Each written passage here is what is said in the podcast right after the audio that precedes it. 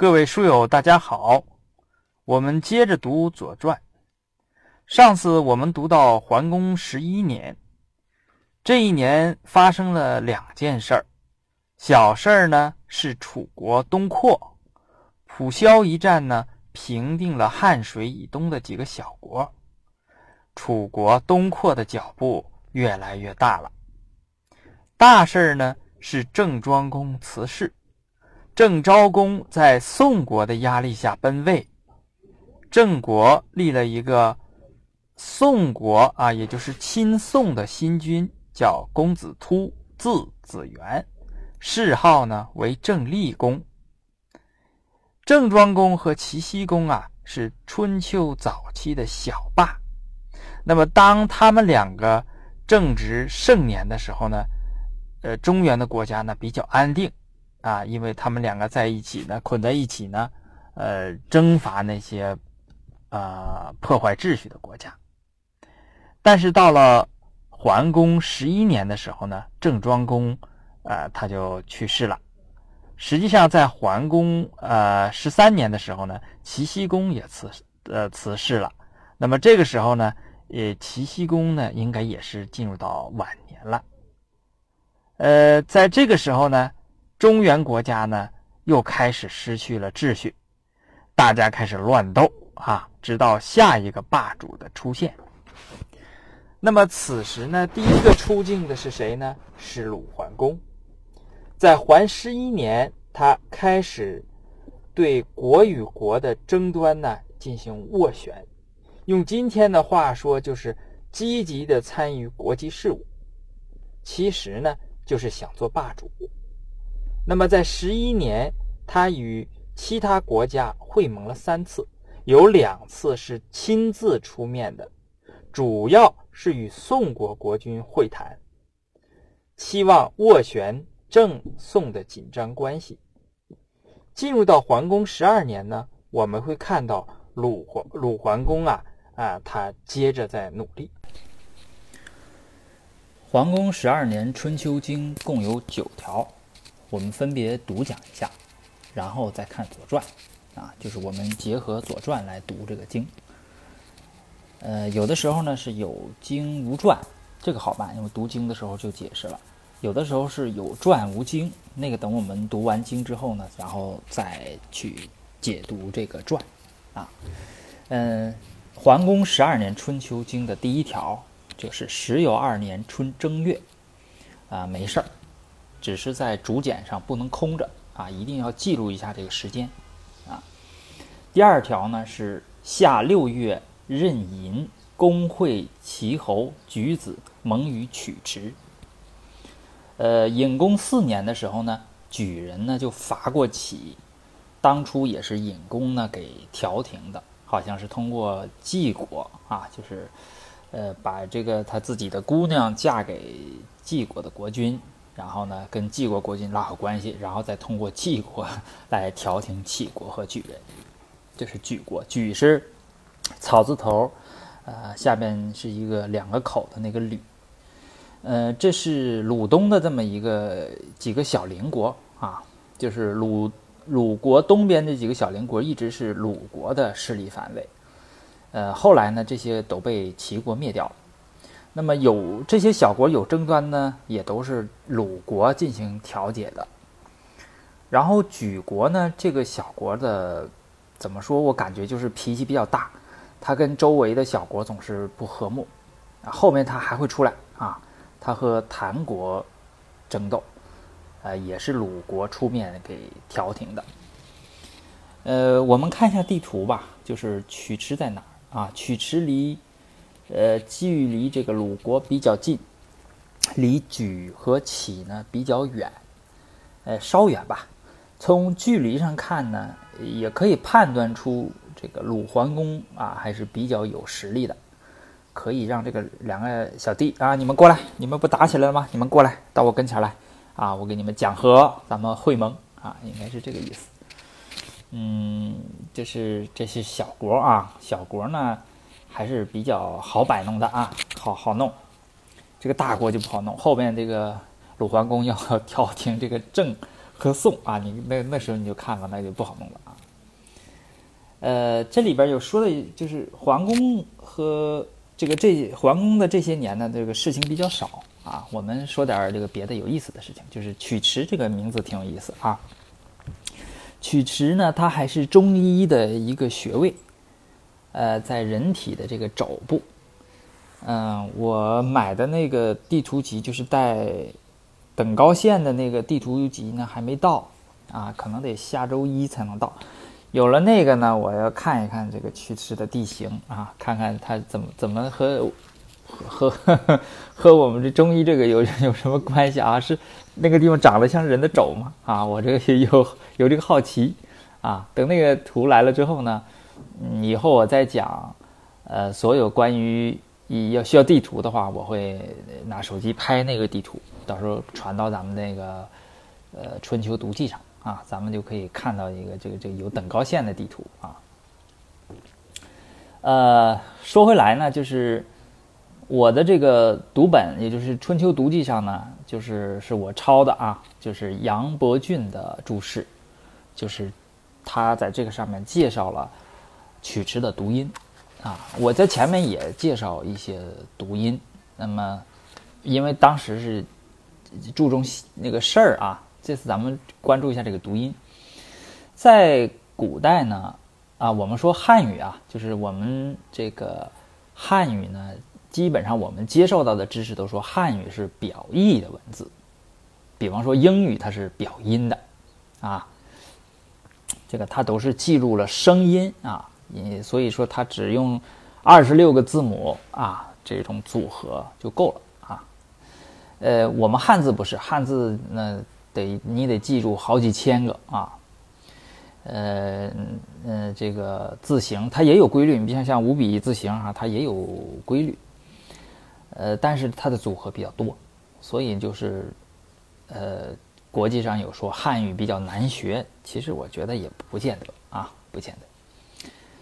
呃，在古代呢，也就是说，在汉字还没有定型的那个时期呢，好多字呢叫所谓的叫同音通假，啊，就是通呢就是交通的通，假就是真假的假，假这里通借啊，就是我把它借过来，呃，用通俗的解释呢，就是现在的错别字，啊，呃，现在汉现代的汉字呢已经定型了。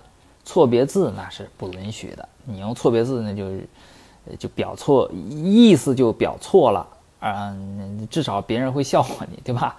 但是在古代是可以的，为什么呢？因为有些名词啊，它是只有音没有字。你像这个曲池，它可能就是呃原来是这个不是中原国家的，是这个东夷国家的，他们说的是另外的语言，另外的文化。然后你也没法呃，这个用一个具体的字来来表示它，啊，那怎么办呢？我就只能找一个和它同音的字拿过来，就就就像我们现在这个汉语里边，在在这个在这个译外文的名字的时候，我们也是用同音的字，对吧？比如说巴黎、纽约，这些全都是呃叫什么？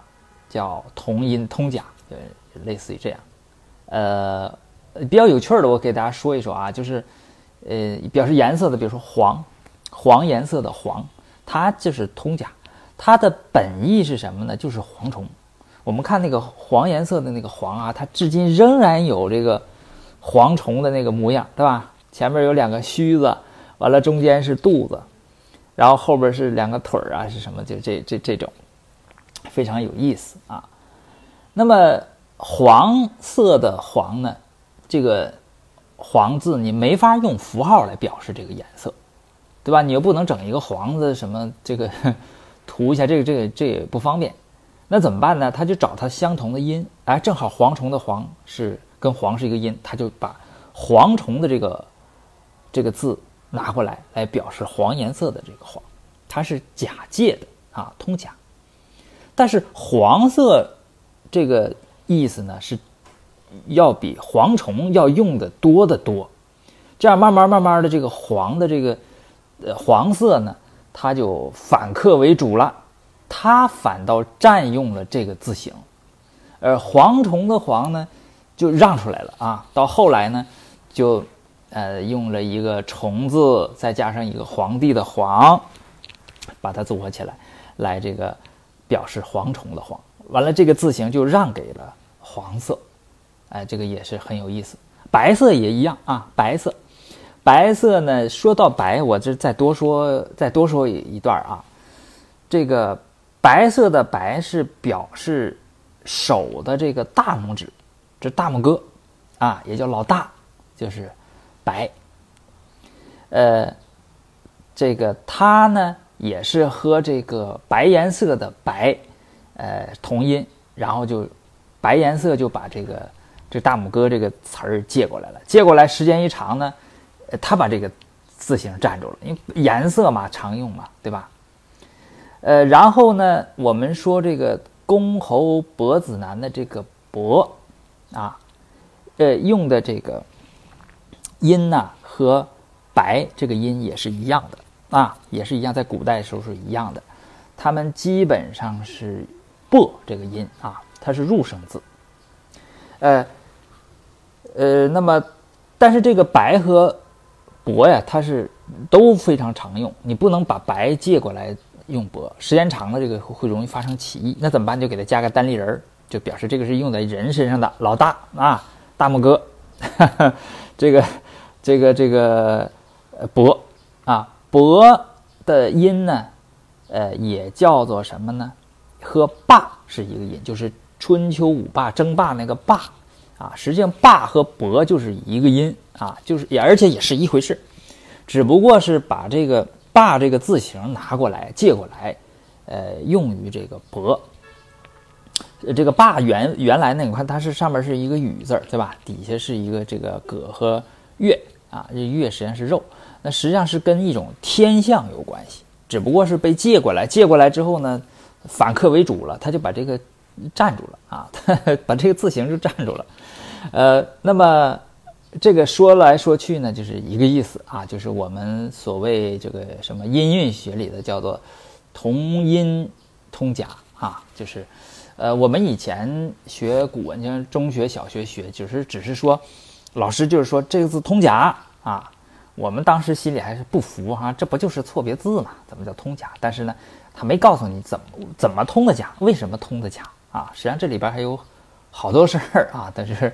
好多年的演变啊，文字的变迁啊，流变啊，这样，这就是，呃，这这个这个啊，所以说，在我这个读本里边，这个这个杨柱啊，杨伯峻先生他就是说，呃，在《公羊传》里边叫做殴蛇，殴打的殴啊，呃，这个就是这个蛇就是那个动物啊，爬长虫啊，那个蛇。《竹书纪年》里呢，做驱蛇，就是驱是，呃，地区的驱，蛇还是那个动物，那个爬的那个 snake，哈，这个蛇。那么可见呢，就是说叫什么呢？叫他说，呃，驱欧与曲为平入对转，就是平声字和入声字，它它俩就是翻过来了。原来是平声字，它变成入声字啊，呃。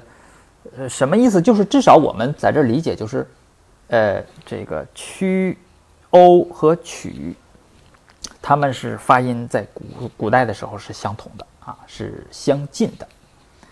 然后呢，这个池和舌发音呢 也是相近的。但是呢，这个我们今天读曲池，但是这个池肯定不是今天池这个音啊，也不是舌这个音，它接近于夷这个音啊。就是我们有一个词叫做虚与委夷，就是来自江庄子应帝王啊当中有一个胡子说啊，呃，相武视之以为始出武宗啊，吾与之虚而委夷，你不能叫做尾蛇啊，不行，叫尾夷夷。那么这个是这个这个蛇呢，就保留了这个古音，它叫夷啊，所以这个。怎么读啊？就是曲夷啊，好像是应该是这这样的读音。这读音已经不可考了啊，因为这个东西，呃，我们我们的汉语不记不表音不记音啊，它都是记这个它是表意的，还是说表意的文字啊？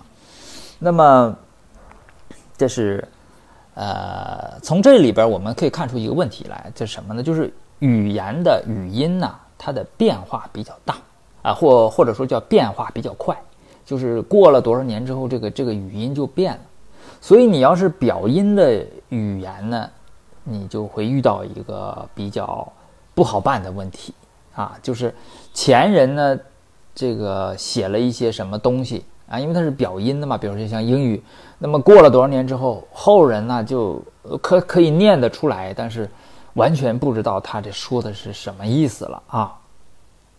这个就呃比比比较难办啊，比较难办。我们的古人呢，好像也意意识到了这个问题，对吧？啊，意识到了这个问题。呃，各地你像在当时春秋的时候啊，我相信在山东啊，在这个。这个陕西就是齐秦那个地方啊，还有吴越啊、楚这些地方的方言啊，语音一定是不一样。但是他们大家呢用是同一种文字啊。我们在这个《春秋左传》里边也会读到好多表音的啊，好多表音的啊。你像这个呃，一会儿我们就能读到了啊，叫莫敖，这莫敖是官名，这什么东西啊？就是它就是个表音表音的啊，呃，有可能就是。太宰或者是司马，呃，转到那边就叫莫敖了啊。那么，这个是，呃，我们呃古人就发明了这个文言文系统。这个文言文系统啊，它就解决了这种问题。就是你，你不要说你这个人是，呃，你是广东人还是东北人，只要你看见这个字，你就能大家都知道啊。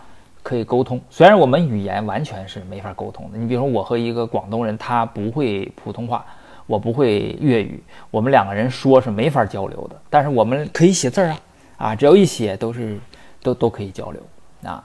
呃，甚至呢，我们可以和古人进行交流，就是你像我们的《论语》啊，我们的《左传》呐，他们这个用的这个文字拿到今天，我们仍然可以看。啊，就是我们也可以看得懂，但是呢，有一个问题啊，就是，呃，我们的文言文呢，它有就是两个呃优点，第一个是非常简练，呃，这个主要是为了适应像竹木简这种书写材料的稀少，呃，这个书写材料太少了，不像今天的这么多纸，对吧？可以让你写，呃，古代没有啊，那竹竹木简还有书写竹木简那个材料都非常珍贵。啊，所以你这个写的这个语言一定要简练，不允许你长篇大论，啊。另外一个就是它解决了这个语音流变的问题，就是各地的方言不一样，但是我们写的文字是一样的啊。但这有一个负面的，有一个负面的啊，有一利就有一弊嘛。它有个负面问题就是什么？就是它读和写的这个门槛提高了。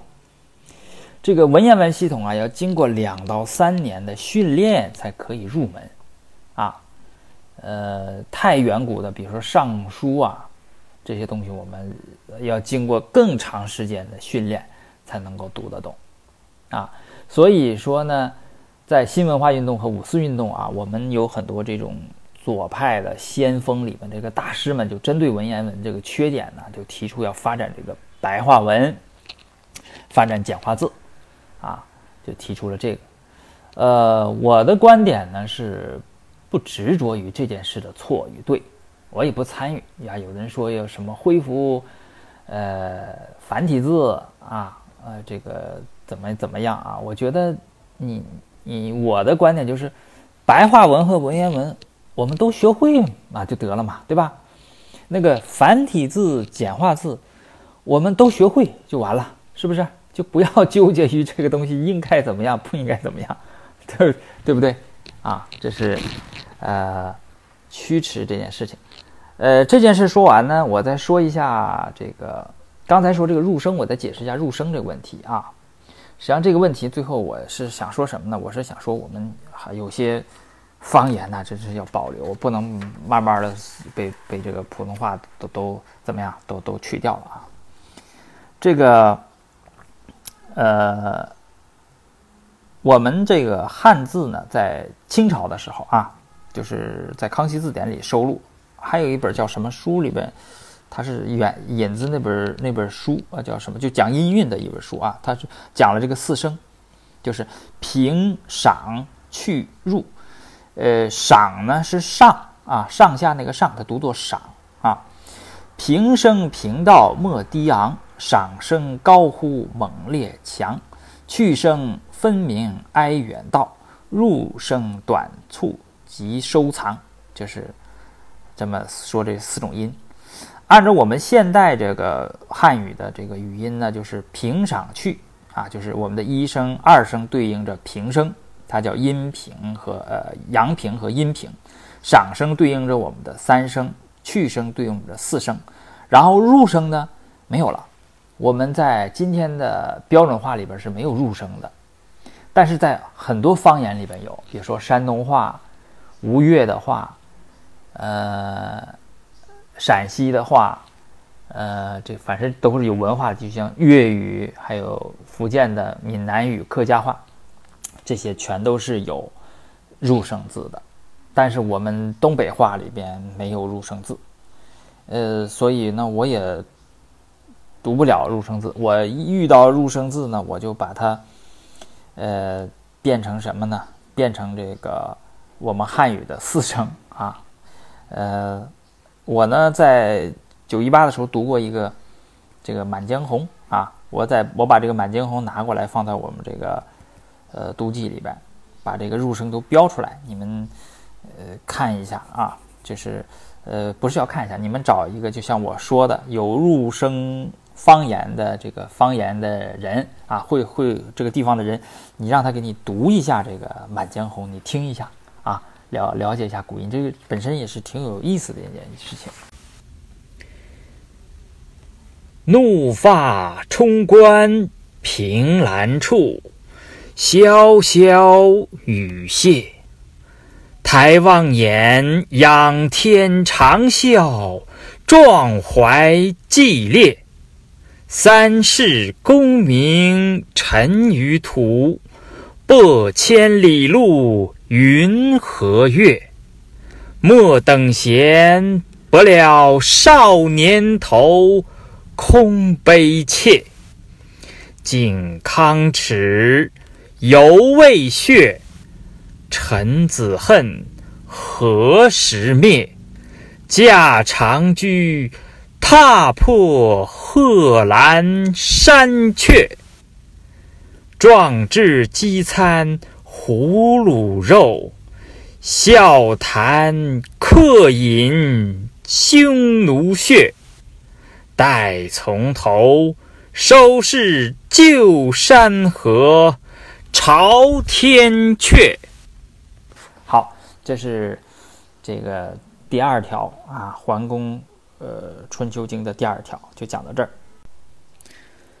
调停完小国呢，鲁桓公就要调停大国之间的斗争了，也就是宋国和郑国。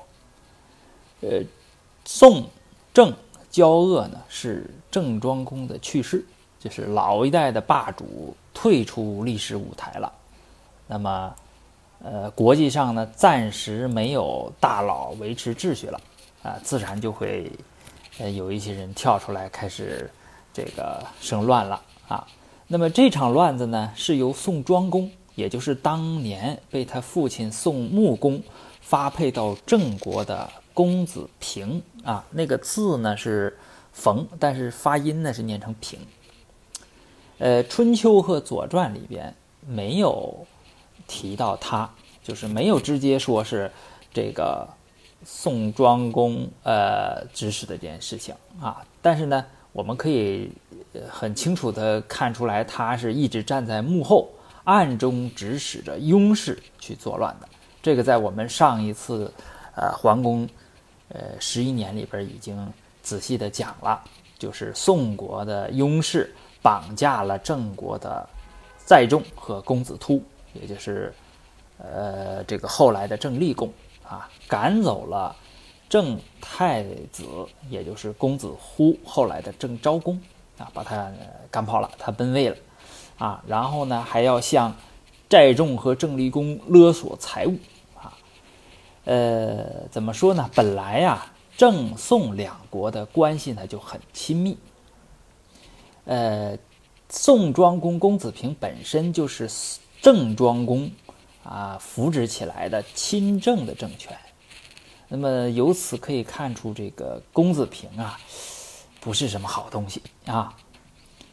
呃，他这个这个鲁庄公在世的时候，他是安安稳稳的。鲁庄公刚一去世，你看十一年一去世，他马上就动手啊，干涉了齐国的内政还不说，而且还向这个他自己扶植起来的这个郑立公啊要财物，索要财物啊。这个，这应该是一笔大钱哈，呃，这个鲁桓公为什么要参与这事儿呢？啊，鲁桓公为什么要平郑与宋呢？啊，他为什么要调停呢？趟这趟浑水呢？是因为这样的啊，呃，郑太子忽，也就是郑昭公啊，他因为次序问题，当年这个。北戎并齐的时候，次序问题和鲁结仇，曾经在桓公的十年，也就是前一年啊，纠集这个齐国和魏国啊，与鲁国战于朗。所以呢，鲁国呢，面对着一个反鲁的联盟，鲁桓公呢，就一直面临着如何打破这个反鲁联盟的这个问题。那郑国这一乱啊，郑乎出奔魏，这个机会就来了。鲁桓公呢，就借着调停郑与宋的关系，啊，你看你们两个有事儿吗？然后你这个把柄被宋给呃握在手里了啊，我来呢给你调停一下。他是要与郑立公结盟。那么鲁桓公与郑立公结盟的话呢，就打破了这个反鲁联盟，这个联盟实际上就破了，他也就是一年时间嘛，就就就就破掉了啊。所以说鲁桓公是因为这个啊，他积极的进行了调停的工作。那么春秋呢，在这里边记录了三条啊，就是接下来的呃第三条、第五条和第六条。呃，秋七月丁亥，公会宋公燕人盟于古丘。啊，从地图上看呢，古丘离商丘很近，离曲阜很远。就是鲁桓公跑了好久的路，跑到宋国去，在那和他见面，然后盟会。呃，紧接着呢，是公与宋公会于胥啊，又在胥那个地方。这个地方更远啊！这个地方是在大概是在郑国的这个，离郑国很近了。郑国的北面啊，在胥这个地方，两两两个人都跑得很远。冬时有一月，公会宋公于归，到十一月啊，又在归这个地方，呃，两个人会谈。归在哪儿呢？归就是睢县。我在图上也画了，这个图上没有考据出归在哪儿，但是呢，睢县有，所以就在睢县那儿画了一个红色的框，你们可以看，仍然是离商丘近，离曲阜远。就这三个地方啊，鲁桓公跑这三个地方都离鲁国很远的啊，也就是说，这大半年啊，鲁桓公这十二年这大半年，他基本上都在在路上啊，都在路上。呃，可见他是非常的积极，很有诚意的啊，来推进这件事情。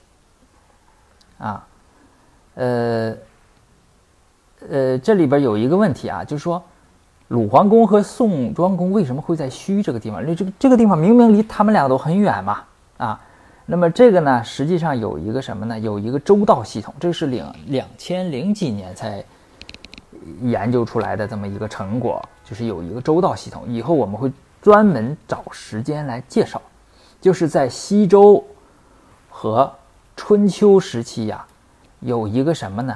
有一个呃，这个全国的啊，这个全全国呢，用当时春秋话说，就是全天下的这么一个高速公路系统。那么这个高速公路系统呢是。呃，决定了好多事情，比如说为什么两个人在虚这个地方会见，那么就跟这个高速公路系统有关系。这个呢，我们在稍后找一个时间来专门介绍这个这个周道系统啊，周是西周的周，道是道路的道，就是这么一个呃高速公路的这么一个网络吧。啊，也也说不上网络，就是一一个一个，呃，一这么一个系统啊。它怎么考据的？然后，呃，在历史上怎么考据？然后文物出土的有哪些东西啊？到时候我们再仔细的想，呃，讲一讲。那么讲完这个之后呢，你再看《左传》里里边有很多这个问题，说为什么在这儿发生战争啊？为什么在这儿会见呢？这些都是，呃，有符合逻辑了。我们一看就清楚了啊。呃，尽管鲁桓公很努力，但是郑庄公这个公子平太坏了啊！他就是贪图郑国的这个财会，所以是谈判呢就失败了。谈判失败了呢，就导致了下边的这个事情，就是《春秋经》的第七条和第九条，《左传》的第二条啊，我们读一下。丙戌，公会郑伯盟于吴府。啊，鲁桓公和郑厉公两个人在吴府这个地方盟会签约。时有二月，啊，十一月会完了，十二月，这个即郑师伐宋，丁未战于宋，就是和郑国就合兵一处啊，然后呢，一起到宋国去打他啊。既然你这个，呃，不不。不，这个追求和平，那咱就打啊！这个，呃，就这么打了一仗啊，打了一仗。呃，《左传》的记述是这样的啊，《左传》呢，公与公欲平宋郑，秋，公及宋公盟于，呃，巨毒之秋，呃，也就是古秋，应该是，呃，这个应该是读古。古毒之秋啊，就是古丘的谐音啊，因为它表音嘛，地名是表音。宋城未可知也，这宋国呀，它这个你也不知道，呃，它是这是定没定下来，是要要不要和郑国讲和，故又会于虚，在虚那个地方又会一次，东又会于归，宋共辞平，这个宋国的这个国君。啊，也就是宋庄公说：“嗯，我还是想要钱啊！我我我好不容易我把这个 郑国抓在手里了啊，我还是想要钱。”呃，这个鲁桓公，你可以想象，鲁桓公应该是应该是这个比较生气，对吧？因为大跑了大半年，跑了那么多的路，最后你你你这个拖来拖去，最后你这事儿啊没有成功啊，那你他应该是比较气恼，然后呢就。与郑伯，这个郑伯就是郑立公公子突，也是子元，盟于吴府，呃，遂率师而伐宋，战焉，宋无信也，就是要要伐宋了啊，要要要和他要和他打一仗啊，而且呢，呃，就罚他的这个，呃，就什么有道罚无道，所谓罚就是你有罪，我才派这个。兵去打你，这个叫罚，呃，这个，呃，这个，呃，是什么意思呢？就是，呃，原因是因为宋国他不讲信用啊，没有诚信。然后后边呢，君子还出来，呃，说了说风凉话啊，说苟信不济，盟无益也，对吧？你这不讲信用，没有信用，你怎么会盟也没有用，对吧？啊，引了一句诗，诗云啊，这个诗是小雅巧言，他好像是讽刺这个周幽王的啊，说君子吕蒙，乱世用长啊，无信也，这是君子你总是总是这个会盟啊，呃，这个这个你就会生乱，因为没有信用嘛，你你会盟越越多，就就越是这个呃生生这个什么呃乱祸乱。呃，会盟这件事呢，就是从春秋开始，到战国是逐渐、逐渐、逐渐的减少。到战国后期基本就没有会盟了，因为大家都不相信这个东西了，对吧？会盟有一套仪式的，我们在引弓初年的时候讲过啊，会盟有有一套仪式，呃，慢慢的这个东西就没有用了啊，大家都再再也不会盟了，呃，这是啊这件事情啊，就是皇宫十二年，就是皇宫积极努力的去谈判啊，但是呢，宋。宋庄公啊，开始还跟他谈，后来干脆就拒绝他了啊。结果呢，导致这个这场战争啊，战与宋，这是呃这件事情。呃，楚国这段时间呢，呃一直在进行东扩，呃，在《左传》中都有记载，但是在《春秋》呃《春秋经》里边没有记录。桓公十一年呢，楚国。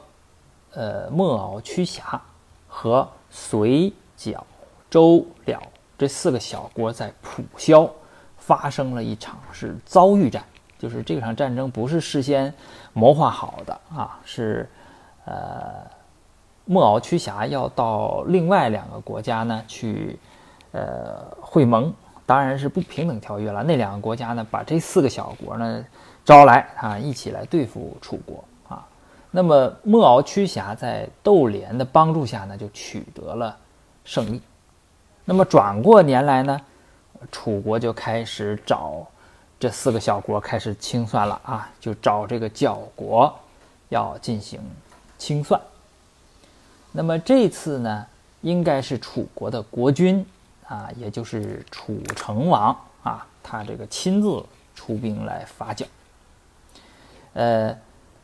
这个我们看《左传》对这件事情的记述啊，很很简单，就是一一小段处罚角，军其南门，就是在这个角啊，应该是一个很小的一个国，它就是一个一个一个小城啊，有一个城，它在它的南门驻军啊。后边就看了啊，北门是啊，北边是什么呢？北边是山啊。莫敖屈瑕曰：“较小而轻，轻而寡谋，请吴汉采樵者以诱之。”这个经过蒲萧之战啊，这个莫敖屈瑕呀，他自认为啊，为什么说自认为呢？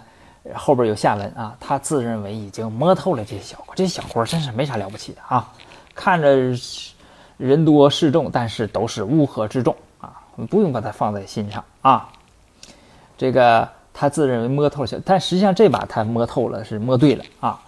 他说：“脚他小而轻浮，这是小国小啊，他就轻浮啊。呃，轻呢则寡谋，没没什么谋略，他不长脑子啊。怎么样呢？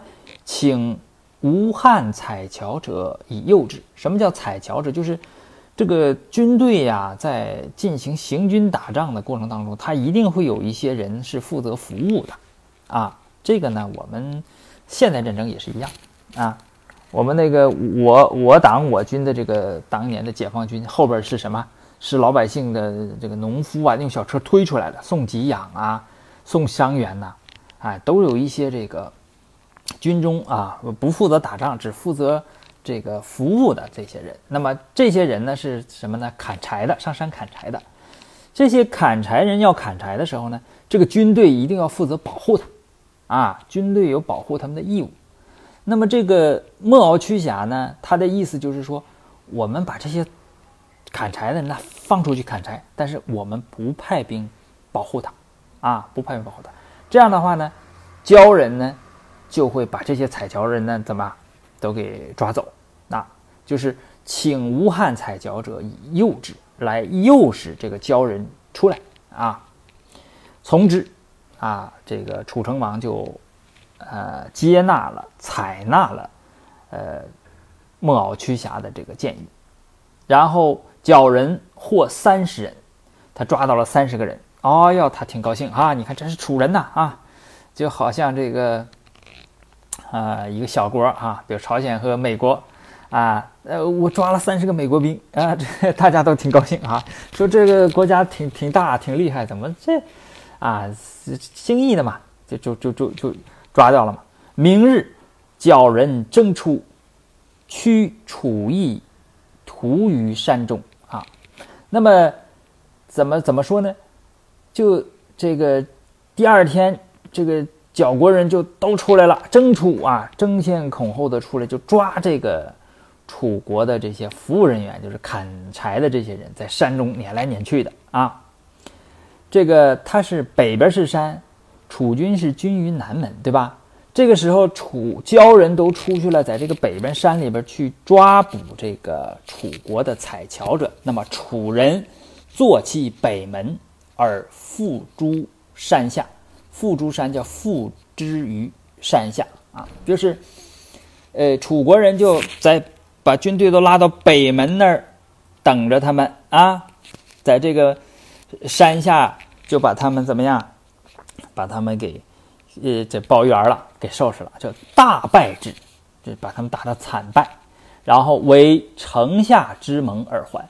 这个城下之盟啊，是一件很屈辱的事情啊。这个后边春秋里边也有，就是宋人啊，宋国这个国家还是很轴的啊，就出宋襄公的国家嘛，很轴，就是说我宁可义子相食，就你围我这个城啊。呃，这个义子相食什么意思？就是城里面没有粮食了，发生了严重的呃人道主义危机，大家没有粮食怎么办呢？吃自己的孩子，吃孩子，吃孩子，自己家孩子舍不得吃怎么办？互相换孩子，义子嘛，换你吃我的孩子，我吃你的孩子，这个，呃，呃，这不好笑啊，这个不好笑，很残忍的，就是我宁可义子相食，我也不跟你签这个城下之盟，就很屈辱的，所以说。就把这缴国打的是服服帖帖啊，呃，跪在地上求饶啊，呃，就签城下之盟而还，就是扬眉吐气的取得了一场胜利啊，然后这个回来了。